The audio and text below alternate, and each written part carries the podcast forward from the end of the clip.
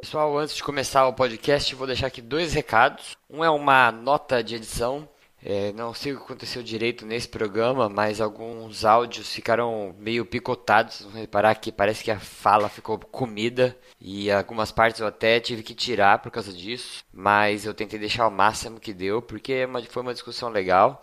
E alguns convidados também, quando a gente foi captar o áudio, a gente teve esse problema. É, alguns convidados não se apresentaram nos áudios, né? E então eu vou deixar a, a lista dos convidados que participaram na descrição da postagem. Então vocês vão vendo lá o nome deles, eu vou deixar na sequência. E a segunda dica que eu quero deixar para vocês é um curso que eu fiz de estatística da Easy Knowledge.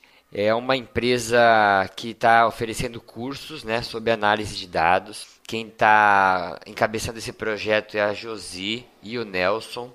Eu conheci eles é, por indicação, né? E eu estava precisando fazer um curso para aprender meta-análise, que é uma, uma, uma, técnica que eu vou usar no meu doutorado. E eu fui lá, fiz o curso de revisão sistemática com a Josi primeiro. E, meu, curso muito legal, sabe? A, a turma tem um tamanho legal. E depois eu acabei achando tão interessante a ideia, fui fazer outro curso com o professor Nelson, que aí foi de meta-análise mesmo. É, todos os cursos eles trabalham em cima do R, que é um software estatístico gratuito. E assim, para quem está interessado na área acadêmica, né, interessado em análise de dados, é uma tendência a utilização desse software. O R hoje já é a quinta linguagem de programação mais utilizada. Então, se você tem interesse nisso, é um esforcinho que você vai ter que fazer para aprender, mas não é difícil. Os próximos cursos que eles vão dar são em São Paulo, então você que é de São Paulo aí, o próximo da região. Tem um curso de Bioestatística Básica, que vai ser dia 21 do 10, bem no dia do podcast, das 8h30 às 18 Então aqui tem a descrição, vou deixar o link aqui da, da, da página para vocês darem uma olhada no que vai acontecer nesse curso. O valor do curso é 300 reais, mas tem, tem um desconto aí para pagamentos. Novos alunos tem desconto, se for duplas aí de novos alunos. Então dá uma olhadinha na página das formas de ponto aí para você aproveitar. O outro curso que vai ser é dia 2 do 12, que também vai ser sobre estatística aplicada a ensaios clínicos, também tem os mesmos valores, e aí você também vai ver lá né, a data para conseguir desconto tudo mais. Eu sugiro muito que vocês façam esse curso, porque além de você aprender, mesmo que você fale assim, pô Yuri, não tenho vontade nenhuma de analisar dados, mas só pelo fato de você entender como as coisas são feitas, entender como é feita uma análise estatística, eu acho que uma pessoa, mesmo ela sendo consumidora de ciência, né, como todos nós somos, por mais que não sejamos cientistas, é, nossa obrigação é consumir ciência e também nossa obrigação é entender o básico disso para você ter critério para ler um artigo, né? Isso é uma coisa que a gente já conversou bastante. Então, certo? Dá uma olhadinha no link. Eu não estou ganhando nada para fazer esse, esse anúncio aqui, é que eu achei uma coisa muito legal, um curso num formato muito legal, as turmas são muito legais e eu pensei, pô, vou comentar isso aqui lá no podcast, que eu acho que tem muita gente que ouve a gente que é, se interessaria e vai gostar pra caramba do curso. Quem sabe a gente não se encontra em alguma sala também. É, nesse do dia 21 vou estar tá lá. E espero que vocês façam esse curso aí, depois a gente conversa. Quem sabe a gente até grava um programa de estatística aí. Certo? Então vamos pro episódio. Então vamos lá. Bora. O bom dia, boa tarde, boa noite, vocês pensaram já? Putz, não, não peraí. ah, deixa eu ver. Pessoal, é. Qual a série que eu faço agora, hein? Garoto, faz 4 de 15 aí. Você está ouvindo o nosso podcast 4 de 15. Esse projeto visa a popularização da ciência aplicada ao treinamento físico e à promoção da saúde. Para encontrar mais conteúdo, visite nosso blog em www.4de15.com.br.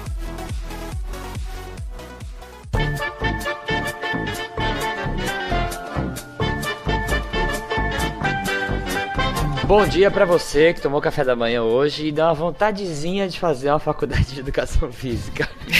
Caralho, Bora, culpado! Boa tarde para vocês que estão treinando ao ar livre. Eu imaginei alguém pulando de paraquedas agora. E boa noite para vocês que estão no tarô vendo qual será o futuro da profissão de você. boa. E hoje, pelo que vocês já observaram aí, nós vamos falar sobre o futuro futuro da profissão. Então, esse aqui é um podcast altamente referenciado. Na verdade, ele é referenciado completamente na nossa opinião de merda, né? Cara, tá louco? É, a gente não tem referência nenhuma do que a gente tá falando aqui, né? Pô, mas a nossa uma- opinião conta, pô.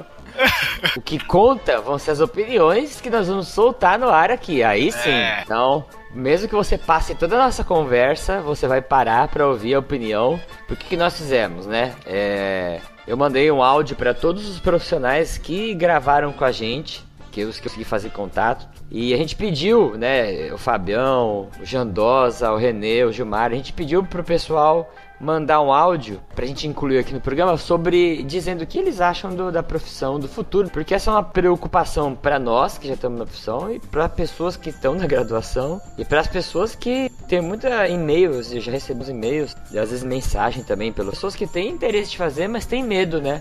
Ah, pô, será que seria uma boa escolha? Como que é o mercado? É, então a gente vai fazer, resolver todos esses problemas hoje nesse podcast. Vamos lá. Ah, antes de começar, eu não apresentei quem está aqui comigo. Tudo errado, a gente tá muito tempo sem gravar e perdemos a. a- Perdeu o ritmo o- da o gravação. ritmo, é, o pace do negócio. É. Então as vozes que estão aqui falando comigo é Fábio Rocha Fala pessoal. e o idoso Gilmar Esteves. Fala, galera. Pô, eu tô branquelo, velho. Tô igual meu filho William, que nasceu há dois meses. Pegou sol uma semana só, tá ligado? Ele tá branco e com as pernas metade depilada da metade pra frente só, por causa da eletrografia que ele tava fazendo. Ser voluntário, a gente se submete a cada uma, né, cara? É, A então. perna dele é, é cabeluda. Vocês que nunca viram o Gilmar, imagina um moletom, é a perna do Gilmar. Imagina Agora que- sim, imagina um moletom comido na parte da frente da coxa. Assim. Caralho, pele- tu, tu me afundou agora, hein? Um Caralho, mas é moletom, que velho. Você não tem pelo na perna, não. Tem, ah, é quase pô. nada. Pô, o Gilmar, às vezes, ele sai de casa de blusa, né? Aquela que cobre, assim, a, a- virilha. E ele sai sem nada por baixo. E o pessoal acha que ele tá de calça, velho. Ai, que filho da... Mandar uns abraços aqui rapidinho.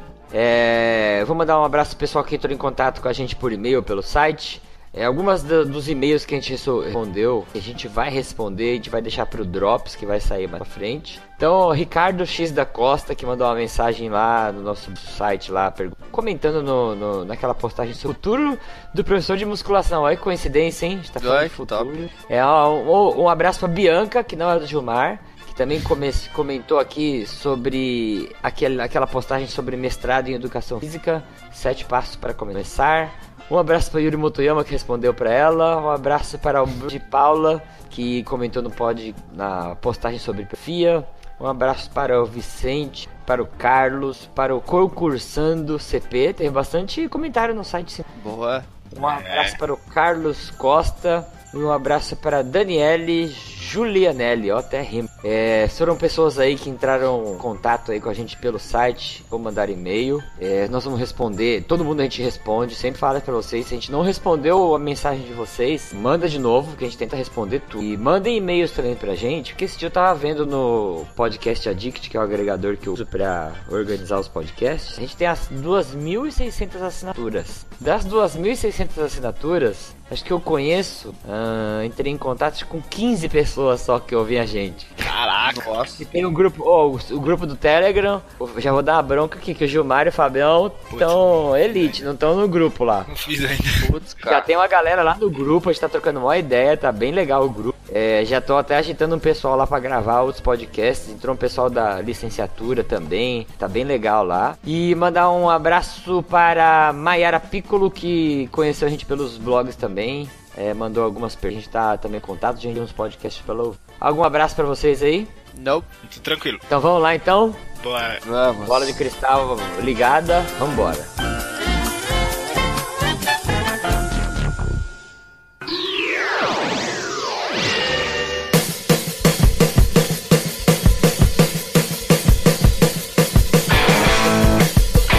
Primeiro bloco, nós vamos conversar aqui sobre nossas opiniões, o que, que a gente acha sobre o futuro da profissão. Então quero já deixar a pergunta aí pra vocês. É, pode ser o Sensei que fala primeiro. O que, que você acha pro futuro? Quando eu penso assim, futuro, vamos imaginar aí o que? Quantos anos poderia fazer uma previsão? 10. Ah, sei 10. lá, cara.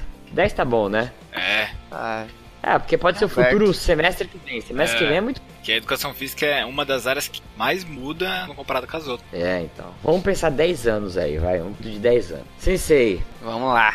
Ó, a gente pode é, citar do futuro da era da educação física e em diferentes ramos da nossa área, né? A gente pode ver como que está se projetando a área de educação física escolar, é, a área de educação física para pesquisa ou a área de educação física para para prática, como promoção de saúde. É, eu acredito que o assim, eu acho que o campo que tem que está evoluindo mais é para a área de promoção de saúde. Assim, vendo nesse futuro que a gente jogou aí para uns 10 anos. Eu acho que esse campo está aumentando bastante por conta também das pessoas verem é, na mídia como um todo é, essa busca da, da promoção de saúde ficar mais evidente até aumenta o número de idosos que a gente está vendo. Então acho, penso que essa área tá vai tende a aumentar muito mais do que essas outras duas que eu citei. A área de educação Uhum. física eu já não vejo um futuro tão promissor assim, mesmo porque licenciatura. a área de educação física escolar. Uhum. Isso, licenciatura, né?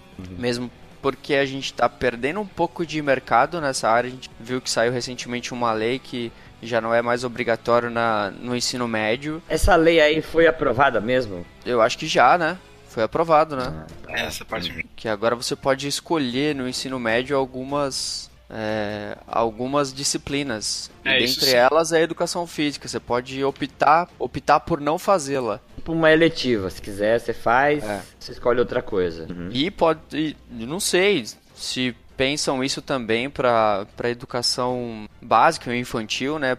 Porque a- por ensino por ensino fundamental, ok, é, ainda vai ter a obrigatório, mas por ensino infantil, não sei se também vão vão adotar esse padrão ou não. É, um tempo atrás iam até tirar É. a física. né? É, então, queriam tirar a educação física como um todo. Então a gente não sabe se vai trocar, o- trocando o poder ou não, o que, que eles podem aprovar quanto a isso. E aí, pessoal? Bem, é, eu vou pedir logo desculpas aqui se vocês ouvirem alguma fungada aí durante o áudio. É porque eu tô um pouco gripado aqui. E, mas mesmo assim eu resolvi gravar o áudio para participar um pouco desse cast aí, falando minha opinião de como será a educação física no futuro, né? Eu resolvi selecionar um tópico bem específico, que é a prática de atividade física, em geral, assim, não relacionado só ao rendimento, mas à saúde das pessoas. É, eu acho que a educação física no futuro, o maior desafio que a gente tem é de como fazer os seres humanos realizarem atividade física, né? Hoje já é uma coisa bem eminente, as pesquisas estão bem direcionadas a isso, e eu acho que no futuro vai ser cada vez mais importante a gente descobrir por que, que as pessoas não estão fazendo, mesmo sabendo do efeito positivo que o exercício tem, pois isso tem milhões de pesquisas já que conseguem mostrar isso, né, ao longo desse tempo todo que a gente pesquisa o exercício físico e em vários aspectos da vida das pessoas. Mas mesmo assim as pessoas não fazem, né? A maioria não faz. E aí tentar descobrir os fatores e conseguir modificar eles, para que as pessoas consigam é, realizar atividade física e sentir prazer nisso, para que elas sintam vontade de continuar, né? E na minha opinião, é uma ferramenta muito importante que já está sendo usada hoje é manipular um pouco o afeto da pessoa em relação ao exercício. Então, talvez usando é, estimulação cerebral, com algumas pesquisas que já vêm ocorrendo, para a gente conseguir ver qual parte do cérebro da pessoa a gente pode modular para que ela consiga sentir pra, mais prazer fazendo exercício do que, por exemplo, comendo um bolo de chocolate. Isso é meio difícil, né? Mas vamos lá, uma coisa menor assim do que um bolo de chocolate, uma coisa que tenha menos prazer cultural envolvido, que ela sinta prazer também durante a atividade física, né? Que seja uma coisa que ela queira fazer e que não seja um gasto de tempo, e sim um tempo que ela está aproveitando na vida dela, tanto cuidando da saúde quanto sentindo prazer. É, eu acho que a gente deve também desvendar os mecanismos do exercício que podem gerar adaptações mais positivas nas pessoas, ou seja, é, tentar descobrir algumas coisas no nosso organismo que dão indício de qual vai ser o exercício que a gente vai ter melhor adaptação, que a gente vai ter resultados mais positivos em menor tempo. Porque eu acho que isso pode ser uma ferramenta para conseguir uma aderência da pessoa ao exercício físico. Porque quando você inicia o exercício e não tem um resultado tão rápido, fica mais fácil a pessoa querer é, parar o exercício, né? Porque ela não está vendo o resultado ali acontecendo a curto prazo. Então, talvez as pesquisas migrando para esse ponto, né, é, em relação à responsividade dos, dos exercícios para cada organismo, a gente conseguiu descobrir, por exemplo, que o melhor exercício para você é o exercício de força é, com grandes repetições e pequena intensidade. E aí você fazendo esse exercício a curto espaço de tempo, você consiga resultados muito bons e consiga permanecer no exercício, né? Mas independente disso, independente das modificações que a gente possa fazer é, no cérebro da pessoa, como ela percebe o exercício, a forma como ela se adapta, eu acho que o mais importante é criar estratégias de motivação e de logística mesmo para que as pessoas façam exercício. Eu acho que esse é o nosso futuro, né? Então acho que começa de agora a gente tentando pensar o treino de cada indivíduo é, da forma que ele goste mais, da forma que ele se adapte melhor em relação à vontade de realizar aquilo, né? É, nesses últimos dois congressos que eu participei e que o 4 de 15 estava sempre divulgando aí nas redes sociais, o Cefvasf e o Simbrace, a gente viu muitos professores falando do afeto ao exercício e da vontade que as pessoas têm que ter ao praticar aquela sessão de exercício que foi prescrita para ela. Então, teve uma fala muito interessante do professor Rafael Ritt Dias, que ele disse que prefere que é, o aluno dele perca algumas adaptações fisiológicas em detrimento de um treino que ele não gostaria de fazer, mas que ele faça um treino e que tenha uma adaptação menor, mas que ele permaneça mais tempo naquela prática. Então acho que esse é o nosso futuro, né? Não tenho muito o que fugir disso. Agora a gente pode desenvolver mais ferramentas para tornar as pessoas mais ávidas pelo exercício, né? Que elas tenham muita vontade de fazer, certo? Então essa é a minha opinião. Um abração. Valeu. Bem, essa pergunta, qual é o futuro da educação física? Ao meu ver, eu acho que o profissional de educação física, cada vez mais, ele tem campo aberto para o trabalho, em função principalmente do estilo de vida da população de uma maneira geral, que eu acho que contribui bastante para que cada vez mais haja necessidade, né, de um profissional de educação física porque as pessoas, como elas não, não têm mais atividade física relacionada ao seu trabalho diário, é, o profissional de educação física se torna essencial nesse aspecto, porque é, é a partir da atividade física, é, sob supervisão de um profissional de educação física, que as pessoas, a tendência, ao meu ver, é a, é a tendência das pessoas realizarem a atividade física que é necessário para qualidade de vida de qualquer indivíduo.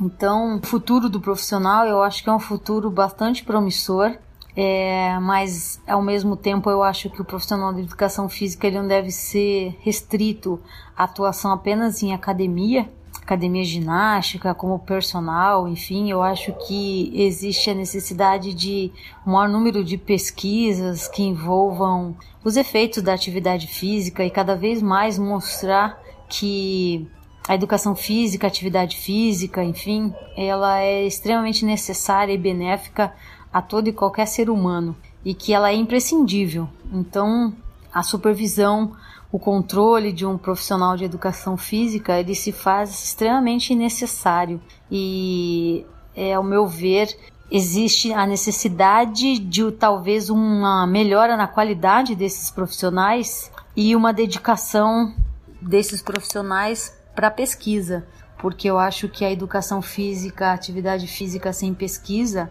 ela também fica apenas uma reprodução, né, de movimentos, fica fica um pouco restrito. Eu acho que você entender a base daquilo que você está fazendo e explicar por que aquilo que você está fazendo é importante, de que forma aquilo que você está fazendo ela está alterando a fisiologia do seu músculo, a bioquímica do seu músculo, enfim.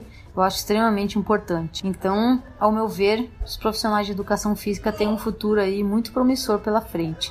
E é isso que eu desejo mesmo para todos esses profissionais, ok? Um abraço, hein?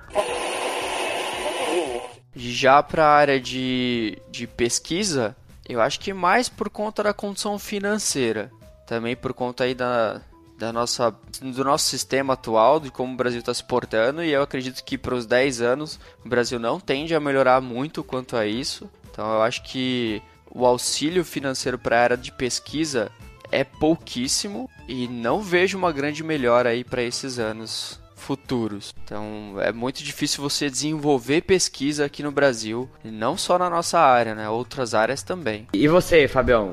É, acredito que essas dificuldades também vão fazer que nós aumentem a, aumente nossa garra, nossa pesquisa, porque eu já vi muito esse comentário, principalmente de pesquisadores internacionais. Eles comentam que nós aqui no Brasil fazemos muitas, muita coisa com o que temos. Então, hum. às vezes a gente aqui tira leite de pedra, faz, é faz, é, é incrível. Então. E é isso que não deixa cair muito, né, Fabião? É, exatamente. E aí você vê que mesmo com a dificuldade que nós temos, a, a, gente não consegue ali ficar ali lado a lado. Claro, não vou generalizar, falar que tudo, mas de maneira geral a gente não consegue ficar lado a lado com a pesquisa internacional. Mas a gente tá brigando ali, se a gente tiver o auxílio financeiro que é tão importante assim para a pesquisa, é uma, uma coisa que a gente vai desenvolver. Mas eu particularmente não acredito nessa nessa nessa perspectiva futuro para pesquisa de educação. O outro ponto é o, o mercado de educação física no parte fitness, então falando de academia tudo mais, é uma coisa que eu, eu já percebo que está crescendo. Então é um mercado bem promissor. É...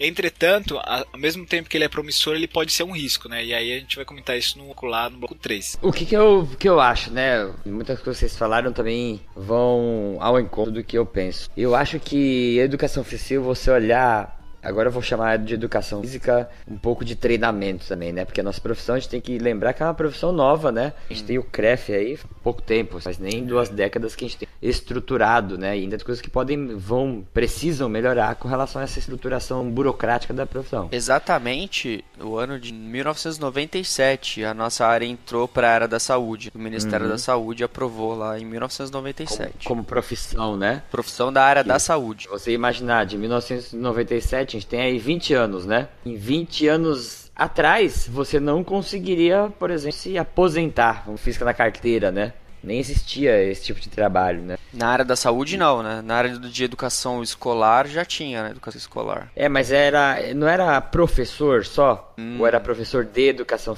Ah, não sei.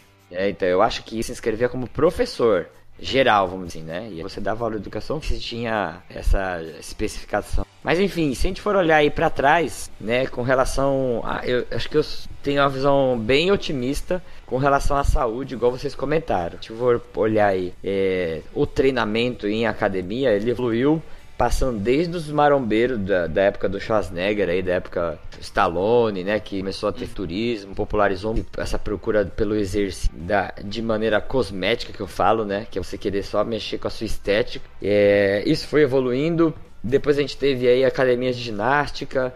E aí, se você pega, passando um pouquinho por essa época na história, a gente tem lá ícones como a Jenny Fonda, né? Que uhum. fazia aquela ginástica aeróbica, que elas é. ficavam pulando, fias. Ainda aquilo lá eu achava, eu acho que era uma, edu uma educação, entre aspas, cosmética.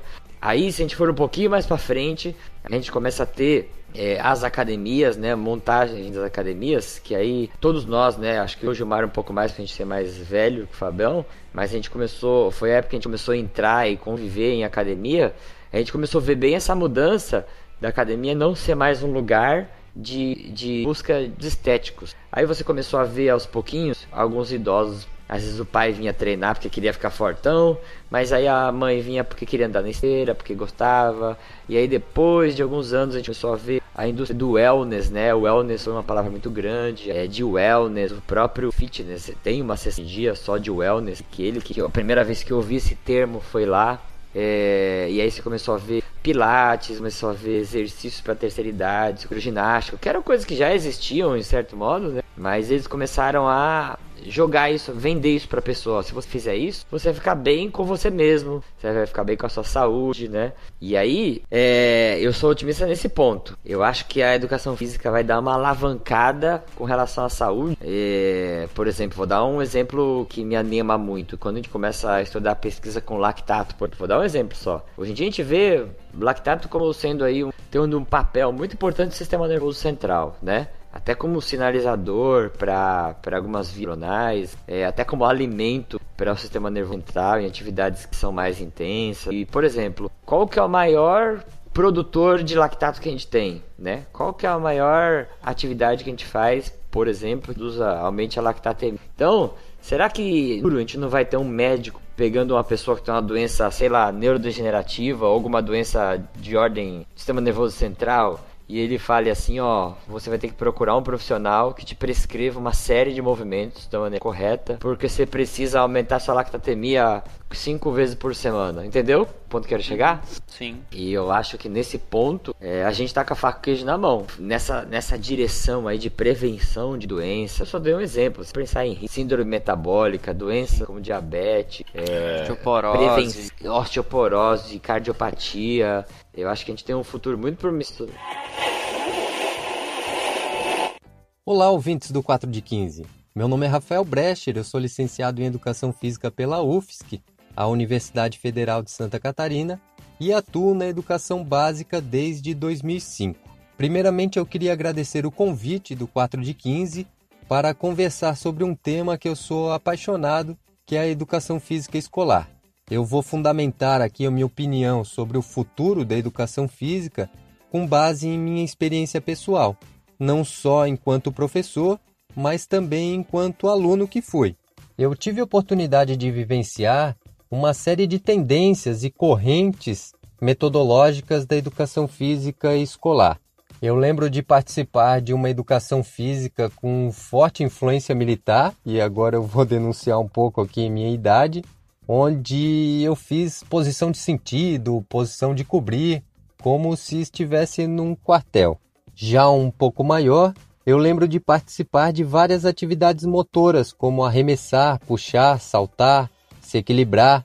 Essa educação física tinha influência na psicologia da educação e era esperado um determinado comportamento motor conforme a idade do aluno. No final da minha escolaridade, eu tive contato com uma educação física esportivizada, onde o conteúdo das aulas eram os esportes tradicionais, como futebol, vôlei, basquete, handebol. Essa corrente de educação física eu também vivenciei na minha formação. Eu tive várias cadeiras dessas modalidades que orientavam como conduzir o aluno na progressão esportiva, desde os movimentos básicos e mais simples, ah, como manejo de bola, passe e tal, até a prática esportiva propriamente dita, com os movimentos uh, complexos e especializados de cada modalidade. Na faculdade, eu também tive contato com um corpo teórico que criticava o caráter predominantemente físico e biológico dessas correntes de educação física que eu havia vivenciado na escola.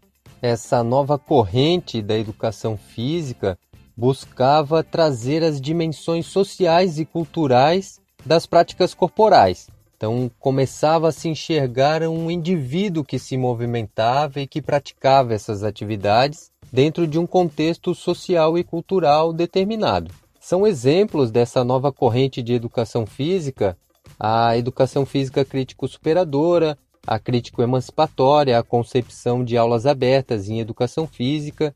E, embora houvesse muita produção científica sobre essas novas concepções, eu ainda estava sendo formado por experiências práticas de abordagens anteriores, principalmente a educação física esportivizada.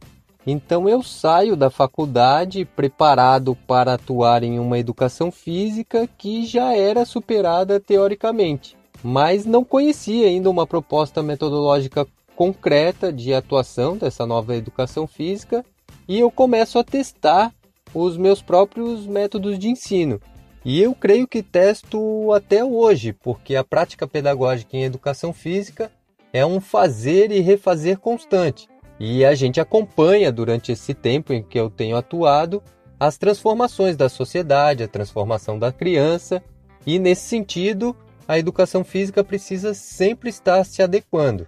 Atualmente, eu observo que as crianças que já nasceram com internet, com dispositivos eletrônicos os chamados na educação de nativos digitais, eles perderam o interesse pela escola e também pela educação física. Tem uma pesquisa do Porvir que ilustra bem essa questão. Eu vou deixar o link da pesquisa para vocês, uh, mas eu já posso adiantar que a escola que os alunos querem para o futuro ela é bem diferente da escola que nós temos hoje.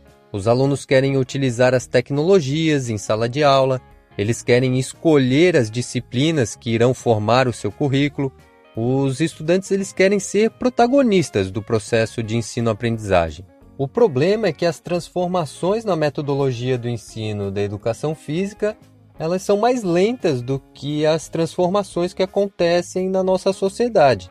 Por isso que eu acredito que as transformações que estão por vir na educação, elas são disruptivas, assim como o Netflix foi para as locadoras de filme, assim como o Uber foi para o transporte de passageiros. A escola do futuro, ela não vai estar tá mais centrada no professor, não vai estar mais centrada no conteúdo, que aliás já está disponível a um clique né, na palma da mão, e a escola também não vai se limitar a um espaço físico específico, como o de sala de aula. Então eu acredito que a escola do futuro será como um centro comunitário de produção e compartilhamento de conhecimento. E quais são as perspectivas de atuação do professor de educação física nessa nova realidade? Como se encaixa a educação física nesse contexto? Bom, a aprendizagem é corporal. Afinal, todos aprendem lendo, ouvindo, vendo, sentindo, fazendo. Mas para que haja apreensão do conhecimento é necessário experienciar o objeto de estudo. E essa experiência é necessariamente corporal. Como o corpo e o movimento são objetos de estudo da educação física, eu acredito que o professor de educação física do futuro deverá desenvolver habilidades e tecnologias capazes de identificar e potencializar como cada um aprende. Eu tive uma experiência fantástica na escola quando ensinava técnicas respiratórias do yoga para os meus alunos. Ao pedir para sentarem naquela posição do yoga e fechar os olhos, foi impressionante ver como a reação corporal de cada um casava, fechava com a sua personalidade. Os mais inquietos abriam um dos olhos como se estivessem espiando, ficavam balançando as pernas. Já os mais calmos nem se mexiam, pareciam estátuas, assim, bem paradinhos. Então o corpo fala, ele se expressa, ele se comunica, e isso parece não ter nenhuma importância na escola. Portanto, eu também creio que as habilidades não cognitivas passarão a ter mais importância na fase de escolarização das pessoas. As habilidades emocionais como o aluno reage ao fracasso, como reage à negação ou à crítica do outro, como ele transpõe obstáculos, as habilidades interpessoais, né, como o aluno se relaciona com o outro, ah, se ele respeita a opinião do outro, como que ele utiliza o conhecimento do outro a seu favor, são todas habilidades que serão desenvolvidas na escola de futuro. E o professor de educação física exercerá um papel de gestor dessas pessoas. É ele que vai gerenciar as diferentes habilidades e conhecimento dos alunos para a construção de um conhecimento comum acerca de temas relacionados à educação física. Então, se é identificado um alto índice de MC na escola, por exemplo, o professor pode problematizar a questão perguntando: como podemos diminuir o índice? Quais os comportamentos estão elevando o IMC na escola? Quais as ações que podem ser executadas para que a gente diminua esse índice? Ou então, identifica-se que os alunos passam muito tempo sentados na mesma posição e isso não favorece a aprendizagem. Como podemos organizar as aulas para ser mais produtivos? Não é melhor fazer pequenas pausas entre as aulas? Que atividade ou movimento podemos fazer nesses intervalos? Então, é uma infinidade de temas a serem abordados e o professor de educação física do futuro, ele tem que ser esse curador de conhecimento. Né? Qual é o conteúdo que é relevante para aquela situação de ensino ou para aquela experiência corporal? O que, que é mito? O que, que é verdade? Então o professor terá esse papel também. E é isso aí, pessoal. Eu espero ter contribuído com a discussão e preparem-se, pois haverá essa disrupção no sistema de ensino, isso é inevitável e você, enquanto professor de educação física, vai precisar se reinventar na sua prática enquanto profissional. Então, um abraço a todos e até! Olá pessoal, meu nome é Bruno Smirmal, sou profissional de educação física com doutorado na área de atividade física e saúde pelo Nesp Rio Claro.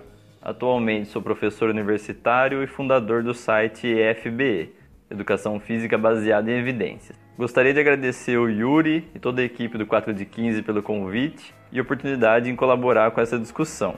É, apesar do campo de atuação do profissional de educação física ser bastante amplo, optei por focar um pouco mais na área da saúde, área que tem um pouco mais de proximidade. Na área da saúde, vejo um potencial enorme de crescimento do profissional de educação física, uma vez que a cada dia se descobre mais e mais sobre como a atividade física, o movimento, é uma condição essencial para o bom funcionamento de todos os sistemas corporais. É, se por um lado os avanços tecnológicos trazem inúmeros benefícios para nossas vidas, inclusive avanços em relação à própria saúde, a tecnologia tem impactado de forma negativa justamente a questão do movimento. Precisamos de cada vez menos movimento e esforço em nosso dia a dia e hoje já sabemos que baixos níveis de atividade física no dia a dia contribuem para muitas condições de saúde, envolvendo sistemas cardiorrespiratório, muscular, ósseo, sistema imune, sistema nervoso, dentre outros sistemas corporais. Assim, acredito que a atividade física é um aspecto que ganhará cada vez mais atenção de outros profissionais da saúde, do setor público e setor privado e da população em geral, justamente por estar relacionada a muitos desses problemas de uma só vez, tanto em termos de prevenção como de tratamento. É, acredito que a integração do profissional de educação física com outros profissionais da saúde, é, atuação em conjunto, será algo que veremos mais e mais no futuro. Para isso, o profissional de educação física vai precisar estar preparado não só para lidar com as mais variadas condições de saúde, mas principalmente para criar estratégias efetivas para inserir mais movimento no dia a dia das pessoas, seja através da prática esportiva, programas de exercícios específicos ou com mais movimento no dia a dia de uma forma geral. É, um interessante desafio vai ser utilizar a própria tecnologia para gerar mais e não menos movimento no dia a dia das pessoas. É, apesar desse grande potencial, eu acho que para esse potencial se transformar em realidade, é, acredito que ainda temos um bom caminho pela frente para melhorar a formação profissional da educação física e dar maior legitimidade à profissão. Acho que valorizar cada vez mais a ciência e aproximar o conhecimento científico da atuação profissional é extremamente importante para dar essa legitimidade da educação física para ela mesma, perante os outros profissionais da saúde e perante a população como um todo. Diante de tanta informação disponível atualmente, na maioria das vezes informação superficial ou enviesada, conseguir filtrar, interpretar e aplicar os conhecimentos acho que já é e será ainda mais um diferencial do bom profissional.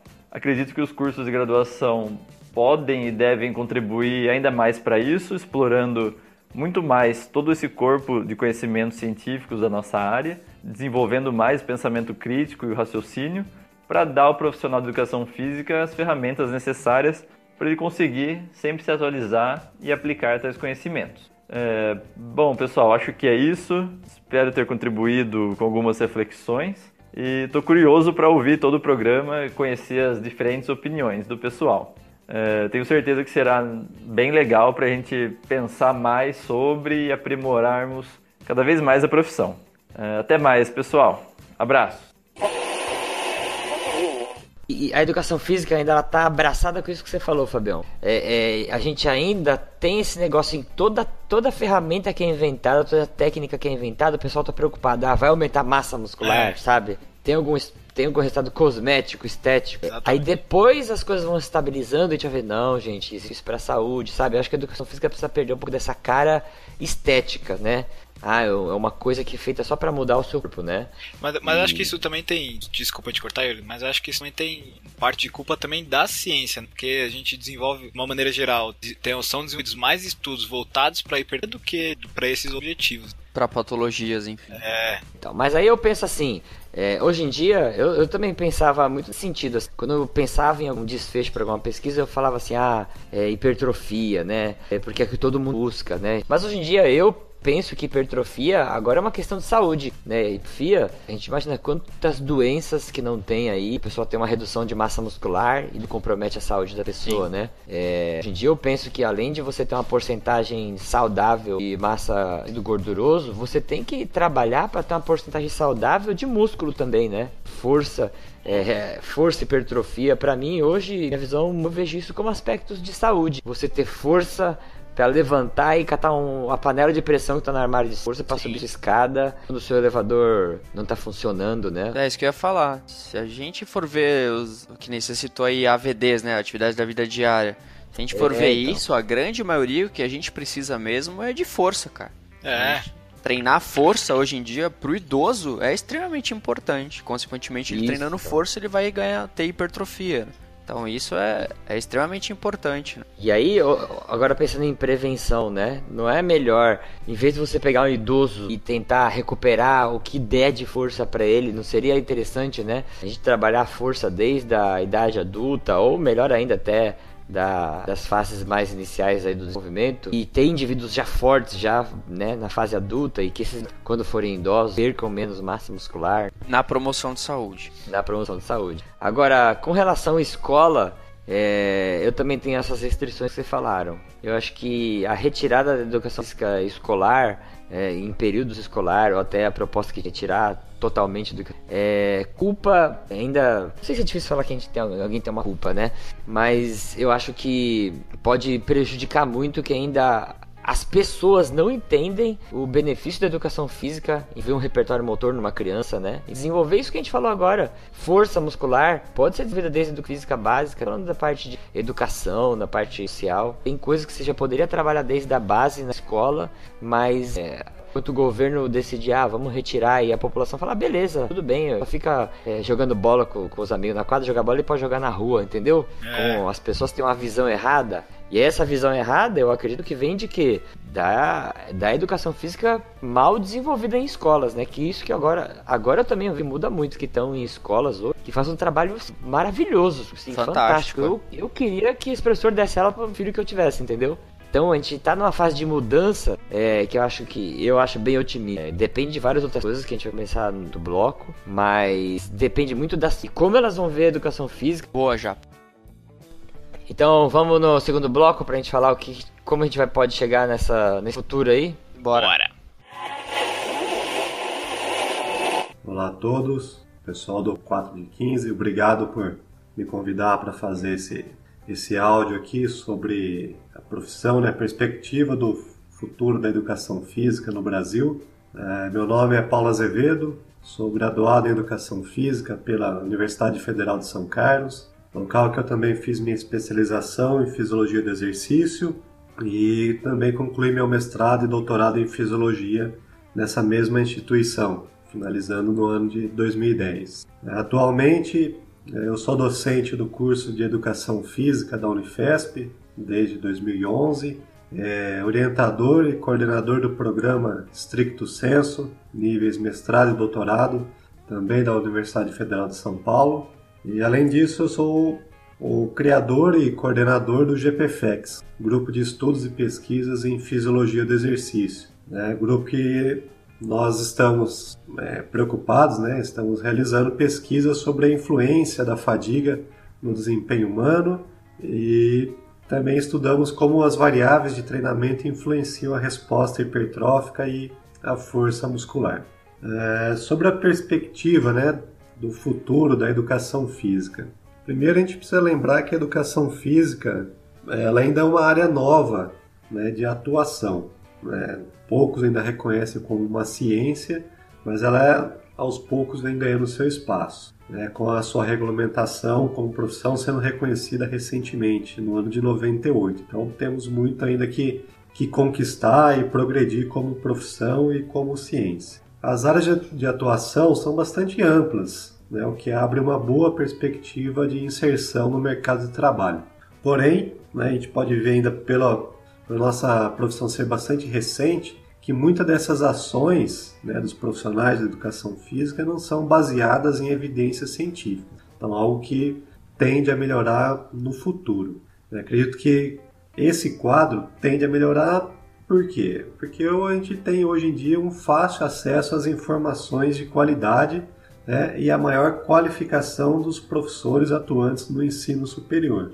Então, em conjunto, essa maior é, acesso à informação com a qualidade dos professores que nós temos né, no ensino superior, a tendência é que tenhamos profissionais melhor qualificados. Podemos perceber também né, uma crescente valorização da profissão através de programas como, por exemplo, o Exercises Medicine, que foi criado pelo Colégio Americano de Medicina do Esporte e hoje esse programa ele é visto né, e seguido pelo mundo inteiro, inclusive aqui no Brasil, principalmente pelas ações do Celafiscs. É, há uma crescente valorização do exercício físico né, como forma de prevenção e tratamento de doenças não transmissíveis, e é isso que prega o Exercises Medicine. Portanto, o trabalho com crianças, idosos, diabéticos, cardiopatas, né, só para dar um, alguns exemplos, tende a ser cada vez mais valorizados na nossa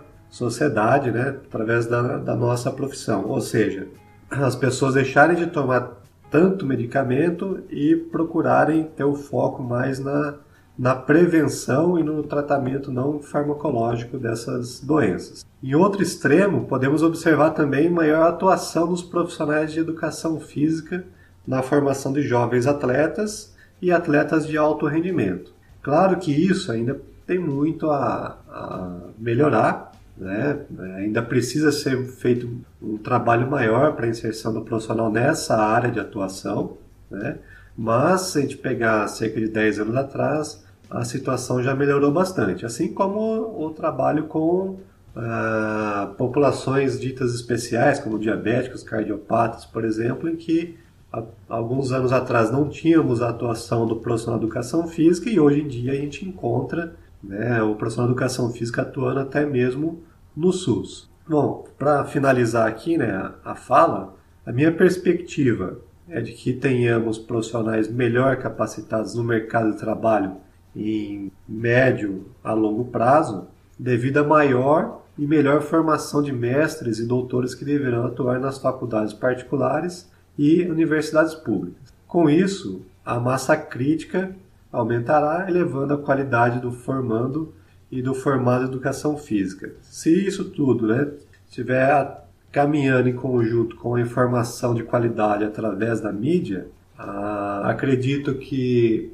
o senso crítico da população, da sociedade, vai aumentar em conjunto, fazendo com que a nossa profissão tenha um, um futuro brilhante aí. Um abraço a todos e obrigado novamente pelo convite.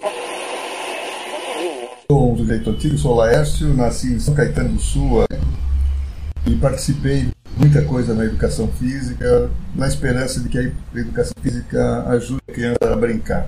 Era esse o objetivo. Mas quando você entra na universidade, no movimento, você vai caminhando por, por muitos caminhos. Eu ajudei a criar um monte de coisas no século passado, o Colégio Brasileiro de Ciência e Esporte, o Conselho Federal de Educação Física, Esportivo Virtual, Sistema Brasileiro de Informação e Documentação Esportiva.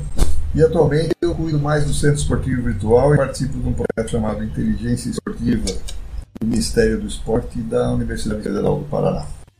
E desde então vem permeando todos os movimentos, tem trabalhado junto com o Colégio Brasileiro de Ciência do Esporte, com o Conselho Federal de Educação Física. Mas o grande problema que eu vejo é que as associações profissionais criam os conselhos, mas continuam funcionando, fiscalizando os conselhos. E no nosso caso, os presidentes de APEF, era presidente da APEF Maranhão na época, os presidentes da APEF criaram o movimento que deu no conselho e morreu. Morreu. Assim que foi criado o conselho, o pessoal acha que não precisava ter mais associação. E eu acho que é um dos grandes problemas. Uma profissão que não se valoriza, acha que não tem que ter uma associação profissional, é uma profissão sem futuro, ou que não é importante, ou que vai diminuir de tamanho, talvez seja uma profissão de segundo grau. Bom, esse, esse movimento fitness, wellness, essa coisa moda, ela vai caminhar para ser um profissional cuidador, idoso. Né? Vai caminhar nessa, nessa direção. Vai perder o charme, o camarada musculoso de hoje vai murchar o músculo, ficar com doença nas costas, etc, etc. E a profissão vai acompanhar como cuidadora. O grande, a grande possibilidade, aí a gente já estudava isso na, na Escola do Futuro da USP, é o professor da escola, o que era a escola no século passado, vai ser o grande profissional do 21. e a gente volta para a Grécia, né? onde a educação física tinha o ginásio, né? e o centro da aprendizagem era a educação física. Eu acho que então, um futuro mais alegre para a educação física escolar e um futuro normal para o, o, o ano escolar. E aí, nesse segundo bloco aqui, a gente vai conversar, a gente dividiu a pauta aqui em três pontos. Uma pauta extensa que deu um trabalho para fazer. A gente tá vários, vários meses trabalhando nessa pauta aqui. É, que a gente vai tentar agora falar o que a gente pensou, né? Qual é o caminho que a gente, que a gente acha que a educação física vai trilhar para chegar nessas visões. Bom, então como que poderíamos chegar nesse futuro? É, acho que eu resumiria isso em duas palavras. Né? Opa! Né? Principalmente para os profissionais. Senso crítico. Acho que uhum. o senso crítico na profissão é muito importante. Então, como eu comentei no início, nós como também, é, hoje em dia o que mais tem acesso é informação relacionada a exercício físico, tanto advindo das sociais, advindo da mídia, de maneira geral. Uhum. E nós, principalmente nós profissionais, nós temos que olhar, ter um olhar para essas informações extremamente críticas. Eu digo críticas, não é falar mal, não é falar que está errado, não é, não é nesse não é crítico é brigar, que eu tô falando. Né? É, uhum. não, é, não é brigar, mas eu digo crítico, porque essa informação que você está vendo é a informação que o cara que vai na academia vê, é a informação que o, o adolescente que vai na escola vê. Então, essas informações que vão chegar para você. Então, ter o senso crítico de avaliar essas informações é, analisar essas informações e para quando a pessoa vier te perguntar, você conseguir explicar para ela, ó, oh, talvez não é bem assim, talvez não, você tem que analisar melhor. Não é falar assim, ah, não, tá tudo errado. Porque se você falar isso, porque a pessoa, primeiro se a pessoa te pergunta, ela quer saber a sua opinião. Então se ela se, se ela falar, você fala assim, ah, o que, você acha de tal treino que eu vi tal fulano fazendo? Bom, então, é, a primeira coisa que eu sempre falo para as pessoas quando elas vêm me falar dessas blogueiras, eu pergunto, ele é formado em educação física? A primeira coisa. Se é de exercício, eu pergunto se ele é formado em educação física. Se é de nutrição, eu pergunto se ele é formado de nutrição. Primeira coisa que eu hum. pergunto. E aí, quando elas falam, pô, ele não é, então eu falo assim, ó, primeira coisa aí já tem que tomar cuidado. E aí depois, então, eu analiso a informação que ela traz. Né? Aí, aí junto com a pessoa, eu vou explicando para ela. Ó, talvez aqui ele acabou se equivocando, ele quis dizer isso. Mas aí tem bastante coisa. É, não vamos. É, no, quantidade também não quer dizer qualidade, né? Quanto de informa informações que nós temos aí, muitas delas, infelizmente, a gente ia tacar no lixo. E só a parte que eu falei de qualificações é questão agora dos profissionais mesmo, né? Sempre que tem aquela, aquela, aquela famosa descansada após a graduação, né? Aquele descanso após a graduação, de ah, vou uhum. descansar um ano, depois eu volto. Meu, descansou um ano na graduação, descansou. Se um, seme, um mês que a gente fica fora sem ler nada, já fica totalmente desatualizado. Sim. Então, quando nós entramos nessa parte dessa área, é uma área principalmente que a gente não pode ficar parado. Seja lendo, seja estudando, então não, não caia. Um ponto que nós poderíamos chegar naquela parte de qualificação é não caia nesse, nesse descanso. Né? Se você descansar, aí você vai ficar para trás. E principalmente, amanhã ou depois você pode estar trabalhando com a saúde de outra pessoa. Se você descansou, aí depois isso vai ser cobrado no futuro. Boa, Fabião. Seria importante, e hoje em dia a gente vê, que poucos profissionais de educação física, depois que se formam, buscam uma especialização nessa área de promoção de saúde. É, ah, eu quero ser especialista é, em trabalhar com idosos, ou quero ser especialista em trabalhar com pessoas obesas, ou quero ser especialista para trabalhar com pessoas que, que têm diabetes. E isso no campo. Porque a gente vê, principalmente na, na nossa área mais de pesquisa, a gente vê que tem algumas pessoas que pesquisam obesidade, diabetes, idoso, mas no campo é muito difícil você ver um personal trainer que trabalha só com emagrecimento. Ou uhum. um personal trainer que trabalha só com pessoas que, que têm diabetes. É, ou personal trainer que trabalha só com idoso. Ou diversas outras patologias. Então talvez é, aumentando esse campo, e eu acredito que vai aumentar esse campo de promoção de saúde, seria importante termos profissionais atuando na prática que sejam especializados nessas determinadas patologias. Cara, eu falo isso direto para meus alunos, cara, porque é tem uma Tem uma, uma disciplina que eu trabalho lá na, na faculdade que chama Atividade Motora a Populações Especiais. E eu acho assim, que do mesmo jeito que a gente tem um médico que é especialista em oftalmologia, né, é, geriatria, é, e é como o Gilmar falou, eu fico falando, é, é, né, eu, Gilmar, a gente mora aqui no litoral, São Paulo. E aqui, cara, é uma região que tem um quilo de idosos. É, por metro quadrado tem 40 idosos por metro quadrado. Inclusive nós. É. logo, logo, né? eu, Yuri, tu é mó idoso, velho. Eu não, só minha mente é, meu corpo não.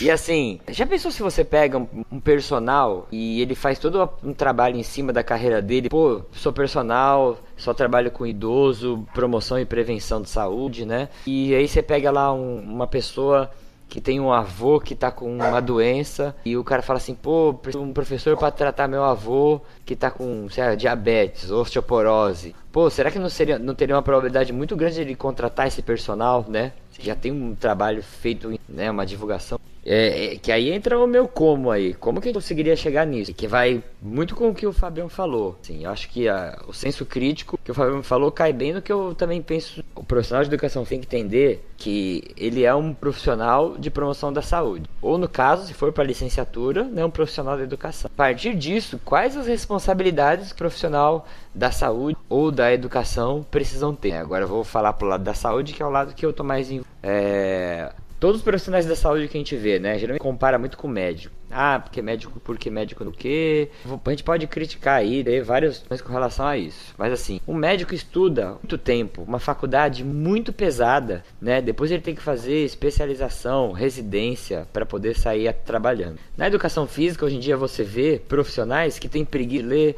na graduação uma apostila de três páginas, sabe? Você fala pro cara assim, ó, é, eu vou dar um trabalho para você semana que vem. Ah, professor, não dá tempo. Então eu acho que as pessoas entram na faculdade com uma visão. Eles não têm que entender aqueles profissionais da saúde, sabe? Eles acham que a cobrança para eles é menor. Ah, eu, sou, eu posso ser, relaxar um pouquinho disso aqui. Ah, vou copiar esse trabalho, entregar esse trabalho copiado, sabe? Eu acho que enquanto e quando esse profissional se forma, se formarem, eles vão passar uma, uma imagem para a população e a população vai ver e falar assim, cara, não profissional. Então pode tirar do escola, é, pode pagar aí 10 reais por hora aula para esse profissional, que esse profissional não vale nada para mim, população, ele não traz nada para mim, entendeu? E aí eu acho que quando a gente começa a ter profissionais bons ir pro mercado, profissionais que em vez de prostituir, igual a gente tem até no site, que ficar brigando por preço, ah, eu sou mais barato, eu não vou cobrar mais barato, em vez de entrar um profissional que fala assim, não, eu vou cobrar mais caro que todo mundo, por quê? Porque eu estudei, eu faço um trabalho diferenciado, né? Meu trabalho não vale 10 reais por hora aula, meu trabalho vale 300 reais por hora aula. E é por causa do meu conhecimento, que aí vai o que o Fabião falou. Se não tiver gente que briga pra ir pra si por preços altos, e aí eu começo a olhar, pô, depois da, da, da aula de personal, minha avó tá mais animada, agora ela consegue ir andando pra, pra dar uma voltinha no quarteirão dela. E aí a gente vai começar, o que a gente falou? Como é que vai ser a profissão? Quer dizer, o que, que eu penso que vai ser a profissão de educação física dentro de algumas décadas, né? É, bom, considerando a, o avanço tecnológico que a gente vem acompanhando aí, é, seja de smartphones, computadores, é, células fotoelétricas, é, aplicativos que conseguem mensurar é, uma série de variáveis de desempenho neuromuscular, aplicativos que conseguem hoje até monitorar aí as respostas cardiovasculares, respostas hemodinâmicas diante do exercício, eu penso que dentro de algumas décadas ou talvez até alguns anos, a prescrição e monitoramento do treinamento ou do exercício físico vai passar a ser de forma virtual.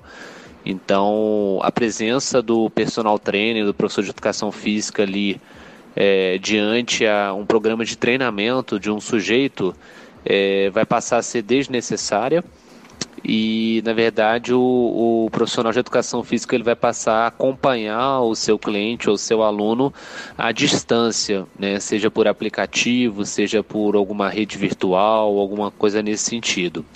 Além disso, eu também penso que aí já é uma coisa mais a longo prazo, em função dos resultados de alguns estudos na área de genética e exercício, eu penso que uma vez o, o sujeito chegando num centro de treinamento ou numa academia com os seus códons genéticos traçados ou suas variantes polimórficas já apontadas, é, o profissional de educação física diante uma, uma tabelinha que ele vai ter baseada em estudos científicos, ele vai poder apontar para o sujeito qual o melhor programa de treinamento para que ele possa ter ganhos de força muscular, aumentos de hipertrofia uniforme, hipertrofia não uniforme, é, ou até mesmo redução da, da, gordura corporal, ou seja, o, sujeito tem um objetivo baseado nas suas, é, na, na, parte genética que ele apresenta, é, vão, ele vai ser encaminhado para um determinado programa de treinamento que vai apresentar melhores respostas a parte do objetivo que ele tem no momento que ele chega no centro de treinamento ou na academia. Então acho que é basicamente isso, né?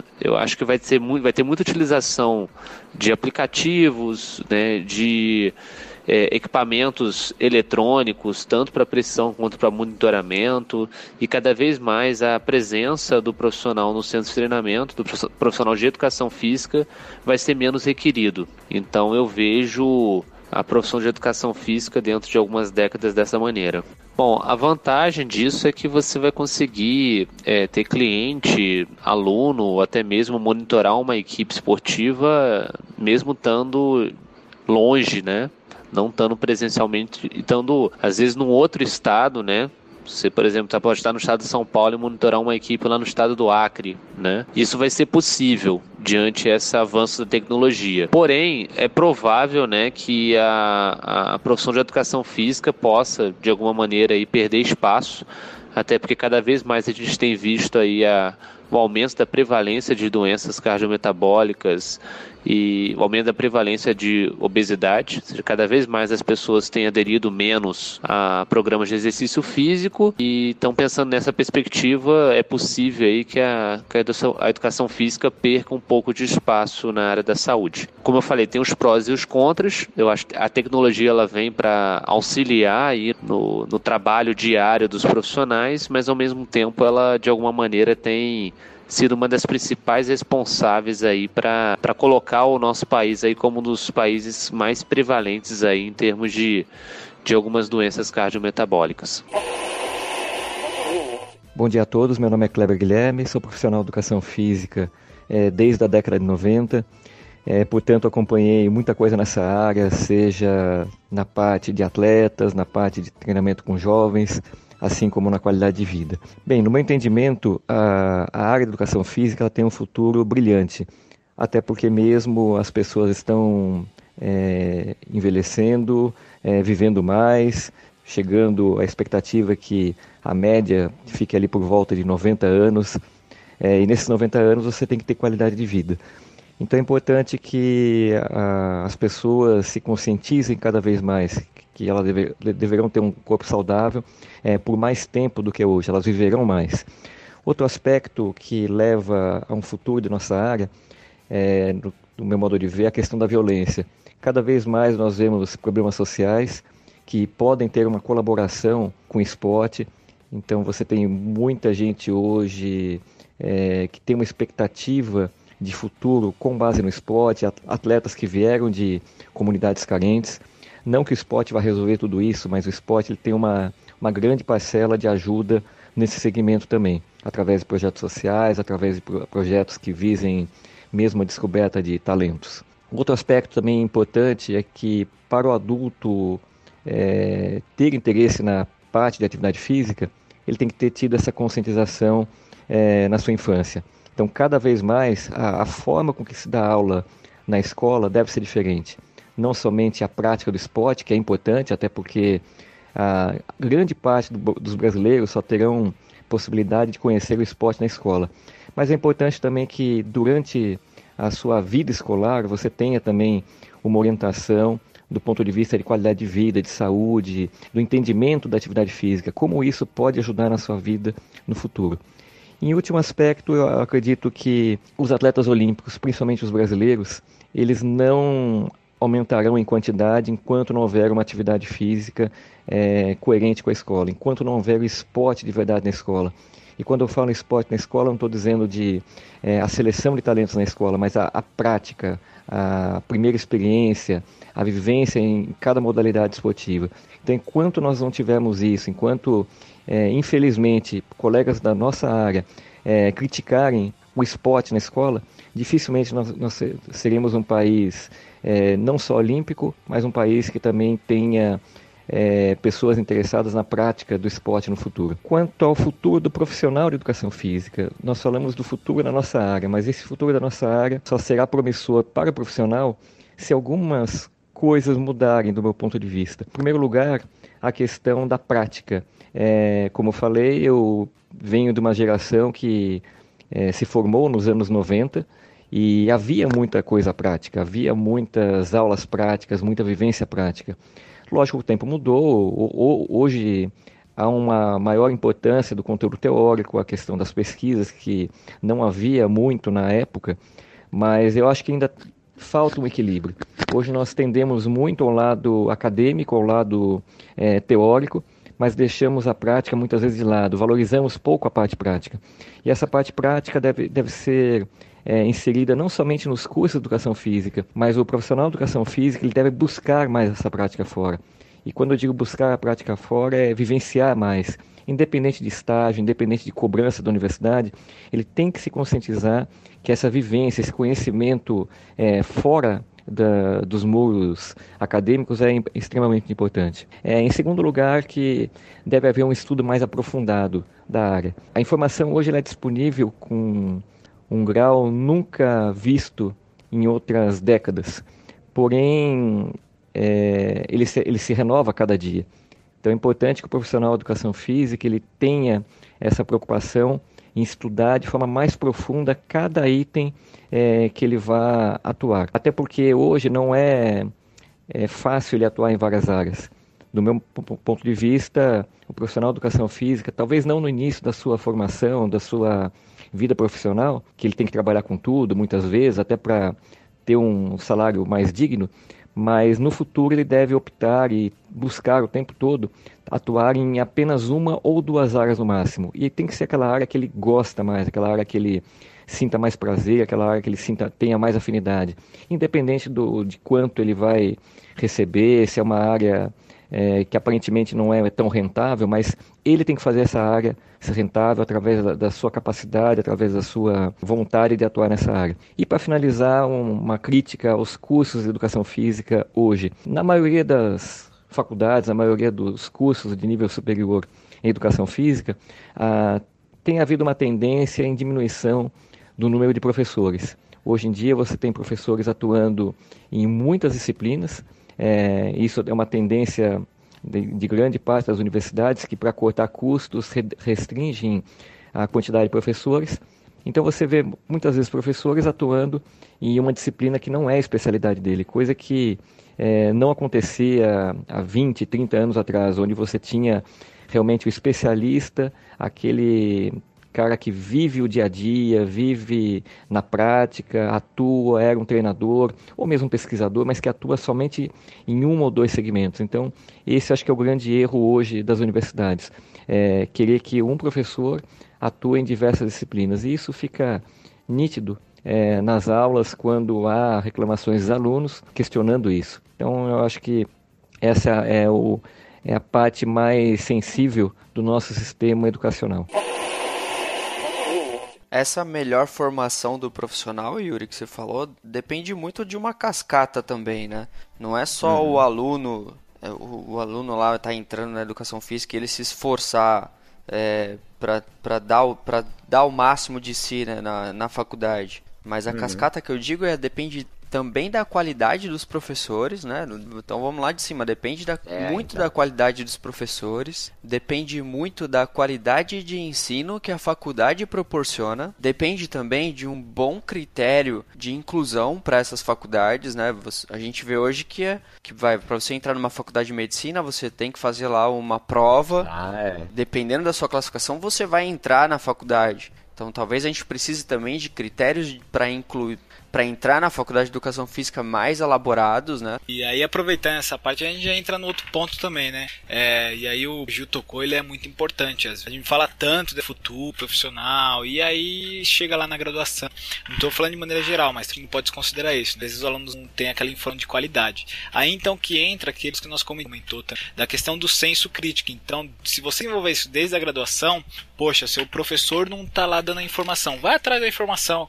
É, eu costumo sempre vi a graduação, a graduação como vários caminhos, é como uma várias avenidas. A graduação vai me dar vários caminhos uhum. e eu vou escolher qual que eu vou seguir. E uhum. aí sempre eu sempre atrás dessas informações. Então uma, uma, uma coisa que eu sugiro o pessoal que está ouvindo, está estudando, fica naquela informação na sala de aula. Vai atrás. Eu anotava sempre as referências dos slides. A primeira coisa que eu anotava era as referências, para depois eu ler as referências. E aí, de, e aí eu ficava prestando atenção no que o senhor falava. Então, ande, ande com as suas próprias pernas. Acho que esse, isso resume. Hum, é, aí, é Fabião, no que você comentou, é, entra aquilo que eu, eu falo, bato no pé com os meus alunos. Eu falo para eles que quando a gente se forma na faculdade de educação física, a gente se forma como se fosse um clínico geral, né?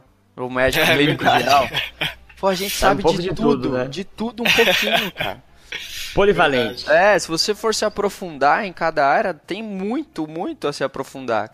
Então eu bato no pé e falo para eles que eles devem se especializar tanto uma especialização lato senso, né, lá para o mercado, ou se eles querem ir para a área acadêmica. Mas que a especialização é imprescindível, cara. Eles devem fazer e também correr atrás de informação, essa que você falou, ir atrás de leitura, se aprofundar mais no, em cada assunto. É, eu sempre transfiro tudo pro médico, sempre coloco isso em questão. Faz de conta que você vai no médico, você tá com dor de barriga, aí você cola no médico lá, e aí você fala, ô doutor, tudo bom, tudo bom? Você se formou quando? Ah, me formei faz 40 anos. Ah, você é especialista? Como que é especialista aí que cuida do estômago? Gastro? Não, mas não é gastronomia não, pô. Não, é pô, mas pegou o mais difícil. Pega o ortopedista ou, ou cardiologista, pô. Cardiologista. Isso, pô. Eu sempre confundo esse nome eu vou falar errado. Aí você pega lá, cardiologista, tô morrendo do coração. Ah, ah, você se formou? Formei faz 30 anos. Ah, você fez utilização? Fiz, cardiologia. Quando? Logo depois que eu me formei. Eu fiz mais 5 anos. Aí depois? Ah, depois eu parei. Você estuda, lê artigo? Não, não, não faço mais nada, não. Tô né? Hoje em dia, é, eu dei uma descansada de formado. e assim, a área da saúde, conhecimento é produzido todo dia, cara, Sim, né? Isso é outra coisa que não pode parar. Não pode, tem gente que acha que vai se formar, vai fazer ação. Ou hoje em dia, você conhece, dificilmente você. É fácil você encontrar profissionais. Você fala assim, qual foi o último artigo que você leu? Você lá, ah, faz uns dois anos que de nada, tomando uma grana aí. Pô, dois anos, cara, para a área da saúde? É muito tempo, cara, pra você ficar parado, né? Olá pessoal, sou a Érica, senhora reforço positivo dos primeiros episódios do 4 série de 15 e fui convidada a falar também sobre o futuro da profissão de educação física. Estou bem otimista em relação ao futuro da profissão.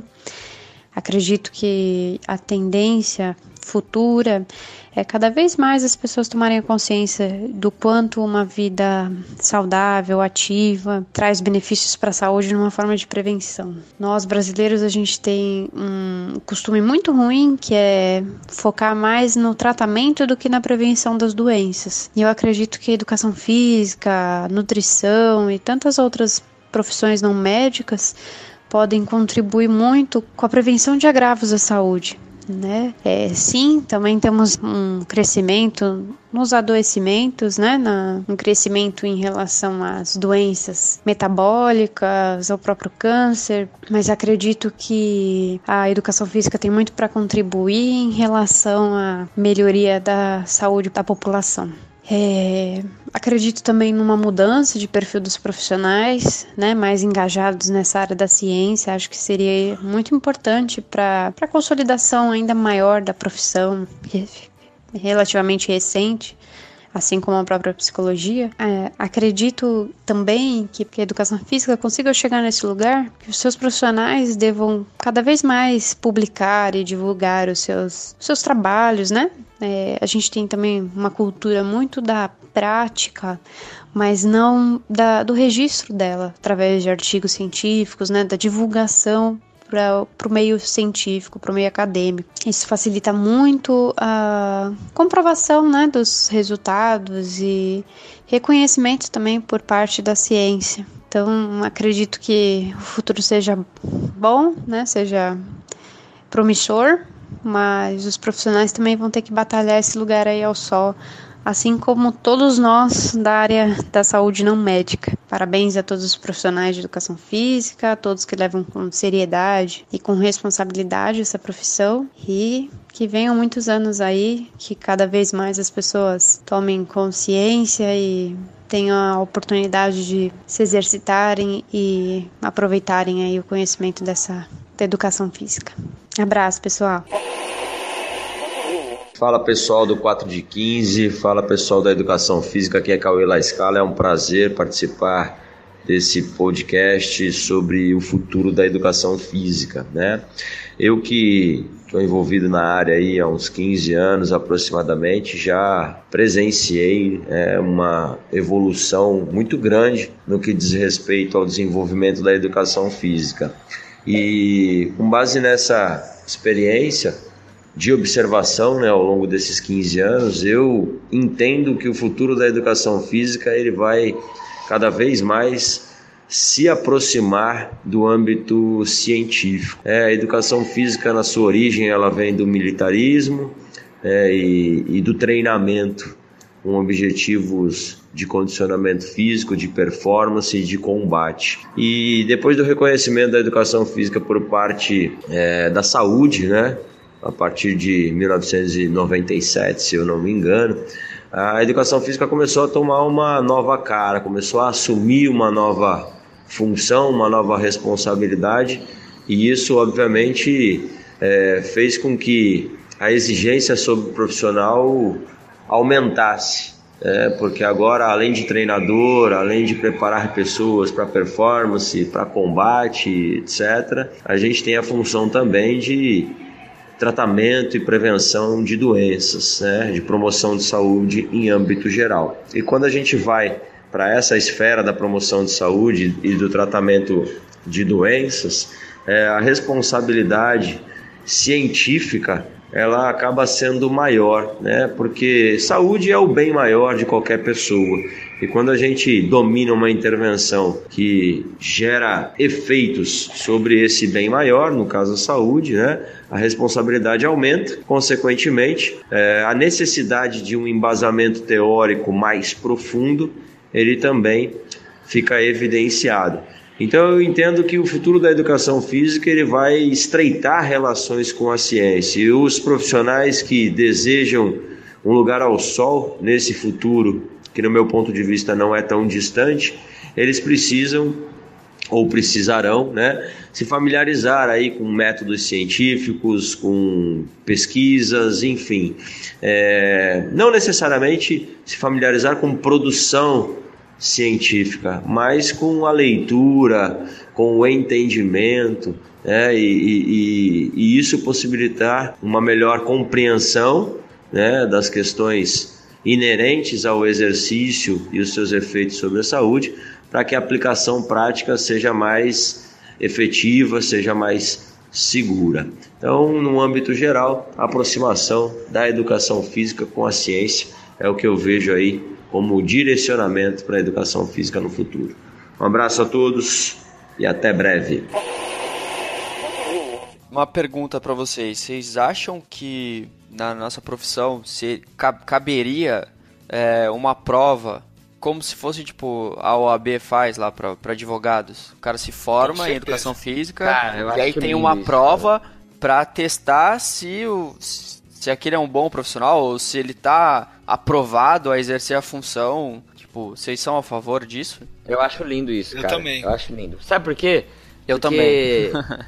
é, porque assim, é, enquanto as, as, graduações, as universidades não oferecerem um informe profissional de qualidade, eu acho que é obrigação do conselho certificar que estão saindo profissionais de qualidade. É, né?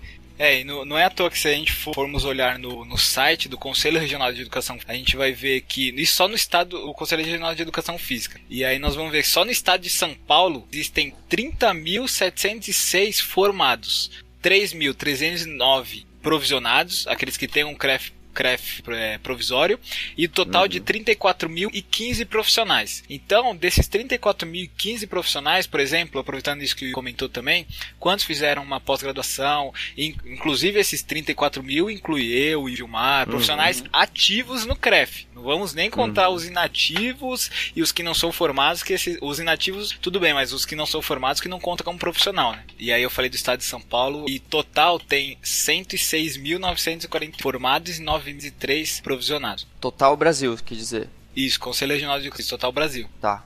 Isso que a gente não está contando os profissionais que não estão filiados ao CREF, né? É. Imagina aí que, sei lá, será que esse número não deve dobrar? Bobear dobra, não dobra? Ou facilmente. Até dobra, fácil o número aí, se contar os registrados. No... Enfim, vamos para o último bloco? Bora. Bora.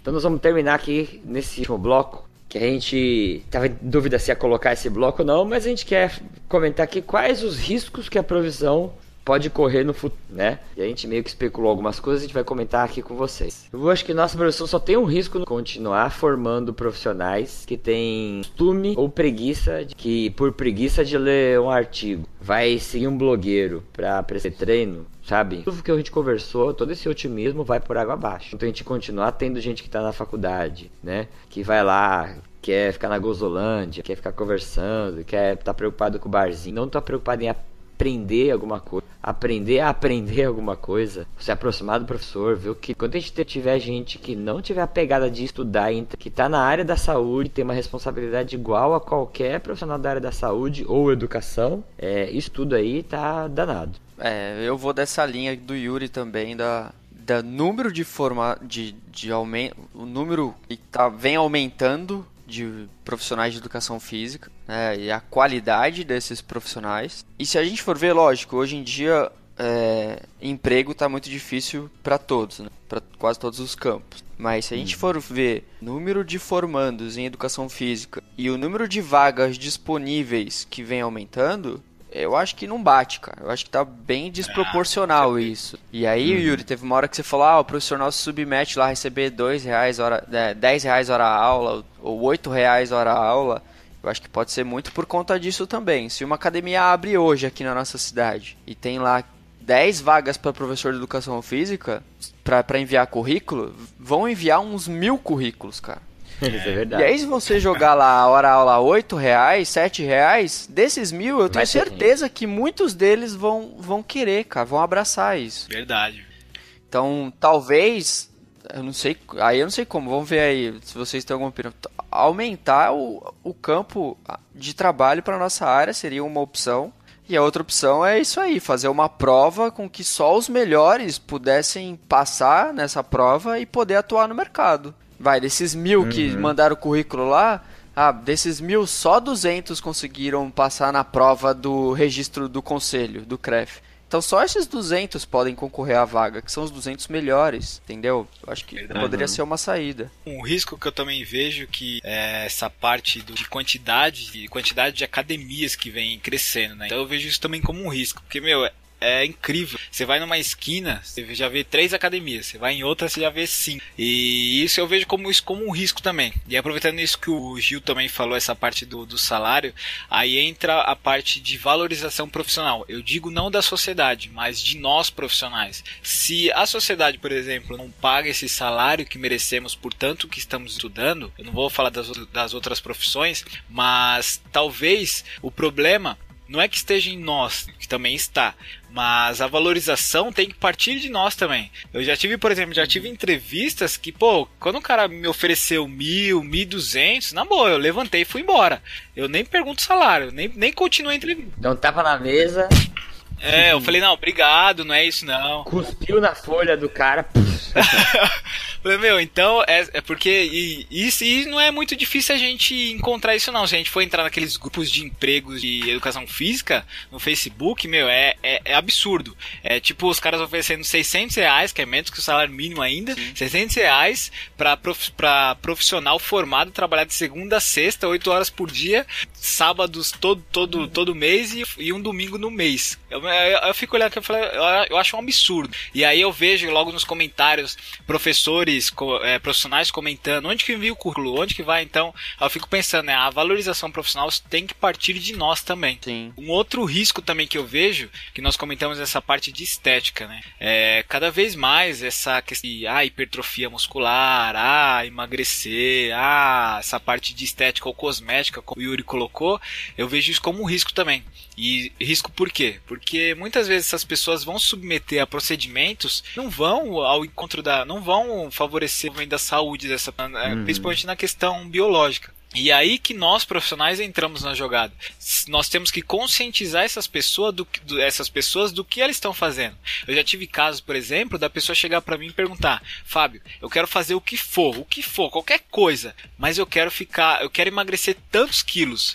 E aí, aí eu conversar com a pessoa, ó, não é bem assim e tal. Tem gente que não acaba não tendo como conversar mesmo. Mas nós profissionais temos que tentar conversar com essas pessoas. Quando a pessoa fala assim qualquer coisa, se É. você falasse assim, vamos tomar esteroide, né? Vamos usar uma droga, a pessoa faz, entendeu?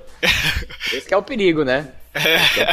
Verdade. E aí, e, e, infelizmente, nó- nós sabemos que temos é, profissionais que acabam vendendo esses É, recursos ilegais. né? E outra coisa também é que eu vejo isso muito no campo, de, principalmente do treinamento de força, né, que é o que eu estou trabalhando atualmente, de mudarmos essa visão, pensar mais, a não somente a curto prazo de hipertrofia e tudo mais, mas pensar mais na saúde, principalmente a longo prazo. Tudo bem, o que essa pessoa está fazendo hoje, o que ela vai fazer daqui a um ano, dois anos, o que, que eu estou fazendo que vai melhorar a vida dessa pessoa. Para resumir isso aqui, eu acho que é, o, o risco a gente pode sanar todos esses riscos. Acho que respondendo a duas perguntas, né? Eu sempre me pergunto isso quando eu estou atuando lá na- nessa parte da academia.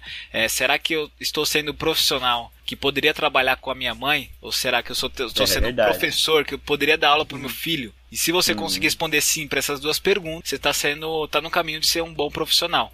Agora, É, se verdade. responder não para algumas duas, eu acho que tem alguma coisa errada aí no meio do caminho. E assim, né, também só pra terminar, se você acha que tá, né, o mercado é saturado mesmo, tem poucas vagas, poucas vagas para muita gente concorrendo por, pela, por essas vagas, só que também existem outras possibilidades. Sempre acho que esse de carreira é difícil para todo mundo, né? Eu sei, Gilmar começou, Fabel começou trabalhando, é, ganhando hora aula baixista, né? Só que assim, é, eu não, o que me incomoda mais, eu acho, é você imaginar um profissional que já tá há 15 anos, 20 anos no mercado e ele tá ganhando os mesmos reais hora aula. Pô, sabe? Por que o cara não se especializou? Porque foi pra outra área? A área do isso, aquilo que o Gilmar falou. Pô, será que você não pode gastar aí os primeiros anos de formar pra estudar bastante? Aí uma hora você sai da- dessa loucura da academia aí e vira um personal de idoso e vai ganhar. Você não sai daí e vai empreender um negócio. Você não sai daí e vai fazer uma residência no hospital e vai trabalhar. Isso, educação tem vagas em hospitais, sabe? Você não vai trabalhar com um doente de uma clínica de reabilitação. Em Santos, a Unimed, ela tem um doutor que contrata professor de educação física para trabalhar com prevenção de diabetes, né? Não tenta ra- corroer um osso, mas olhando pro futuro, né? Estudar, pra fazer, né? Só que aí que tá o lance, você vai ter que estudar. Você ficar aí sentado em casa aí coçando o saco, passando pomada, é, não, não vai sair. Você vai, vai fazer, você vai criar seus filhos com salário de 8 reais. Hora aula, né? É, cara. E eu acho que, pô, você passa lá quatro anos na faculdade pra. Isso pelo menos eu penso quatro anos, Ah. cinco anos. E fora as, as pós-graduações. É, então. então. Ó, só tem um ponto que o Fabião falou que eu, que eu discordo um pouquinho da parte de academias, Fabião, que você falou do aumento no número de academias. Eu acho que o aumento no número de academias é, é bom, cara. Eu acho que é até bom porque surge mais vagas para nossa área. Agora, o ruim é que os donos das academias não. é, Aí entra nisso do, do valor do profissional, né? Eles não valorizam tanto o seu profissional que está trabalhando lá na musculação. Porque a gente sabe que o profissional que trabalha na musculação, ele tem uma responsabilidade enorme. Tanto quanto o cara, o médico lá que está prescrevendo um remédio, cara. É. Porque o profissional que está na sala de musculação é, é como se ele estivesse prescrevendo ali um remédio, é a saúde do cara que está em jogo. É. Se ele não souber a intensidade ideal pro treino lá de um, de um hipertenso, ele mata o cara. Se ele não souber o, o volume de treino ideal para uma outra pessoa com determinada patologia, pode ser que ele mate o cara. Então, eu acho que o profissional que está trabalhando lá na- nas academias, eles ganham um pouco pela responsabilidade que eles estão que eles têm, né? É. Por tudo que eles devem levar em consideração. Mas eu acho que o aumento do número de academias, eu acho que vai embora. Acho que é até bom, porque aí aumenta o número de vagas, mas o profissional deve ser mais valorizado. Isso Aliás, eu é concordo. meio difícil.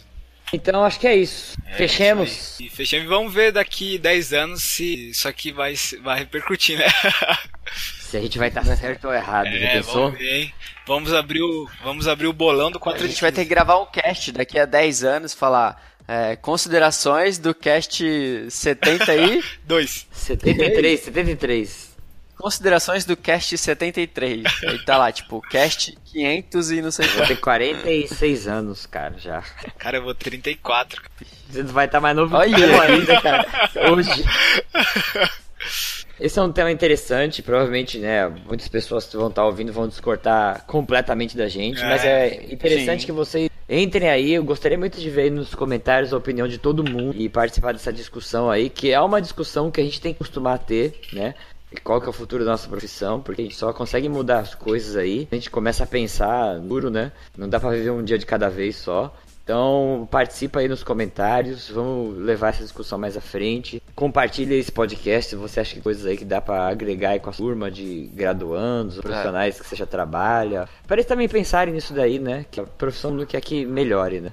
É, e uma, uma coisa que sugerir, pessoal, é, tem todo ano sai o artigo do American College de perspectivas para o ano seguinte, né? Da, e aí a gente sempre uhum. faz uma discussão dessas tendências do mercado, né? E aí uhum. dá uma procurada no site, vê um texto aí, já sai o último que era para esse ano, aqui 7, a gente gravou bem no comecinho desse ano ainda, foi no final. Eu não lembro. Não lembro também. Mas dá uma nunca, olhada. Nunca, é, mas todo é, ano a gente é, sai. Né? É, todo ano sai. Aí tá o podcast tá escrito como tendências e fica de olho Sim. que sempre sai esse artigo e meu, é incrível como os caras, eles, se eles, eles não conseguem acertar tudo, mas ficam muito ali, eles, essa parte de tendências, eles... Dá pra dar um é, direcionamento bom, né? É, é, eles acertam bastante. Isso é verdade, eu também reparei isso. Certo, então?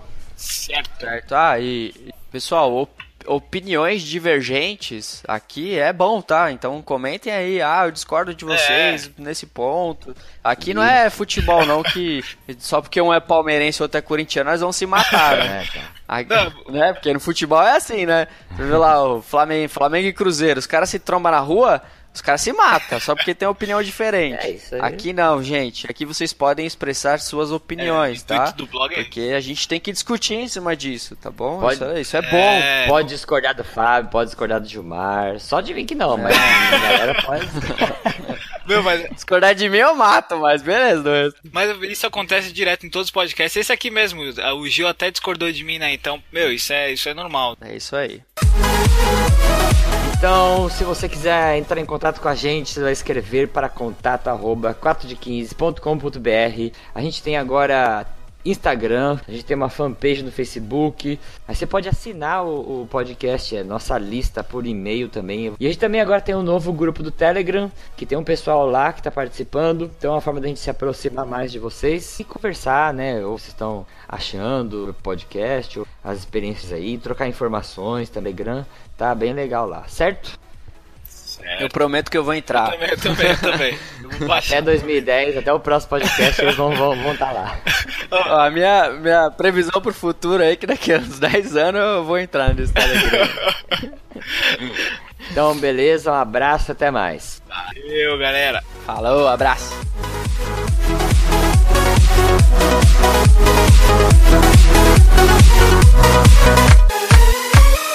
Você ouviu o podcast 4x15. Muito obrigado pelo download e por acompanhar nosso conteúdo.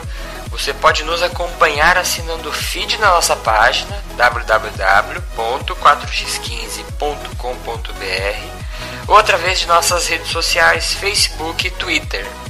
Você também pode contribuir financeiramente com o projeto, sendo um patrono do blog e do podcast dessa forma possibilitando novos projetos e mais conteúdo. Para saber mais sobre isso, acesse nosso blog clique na guia Seja um Patrão.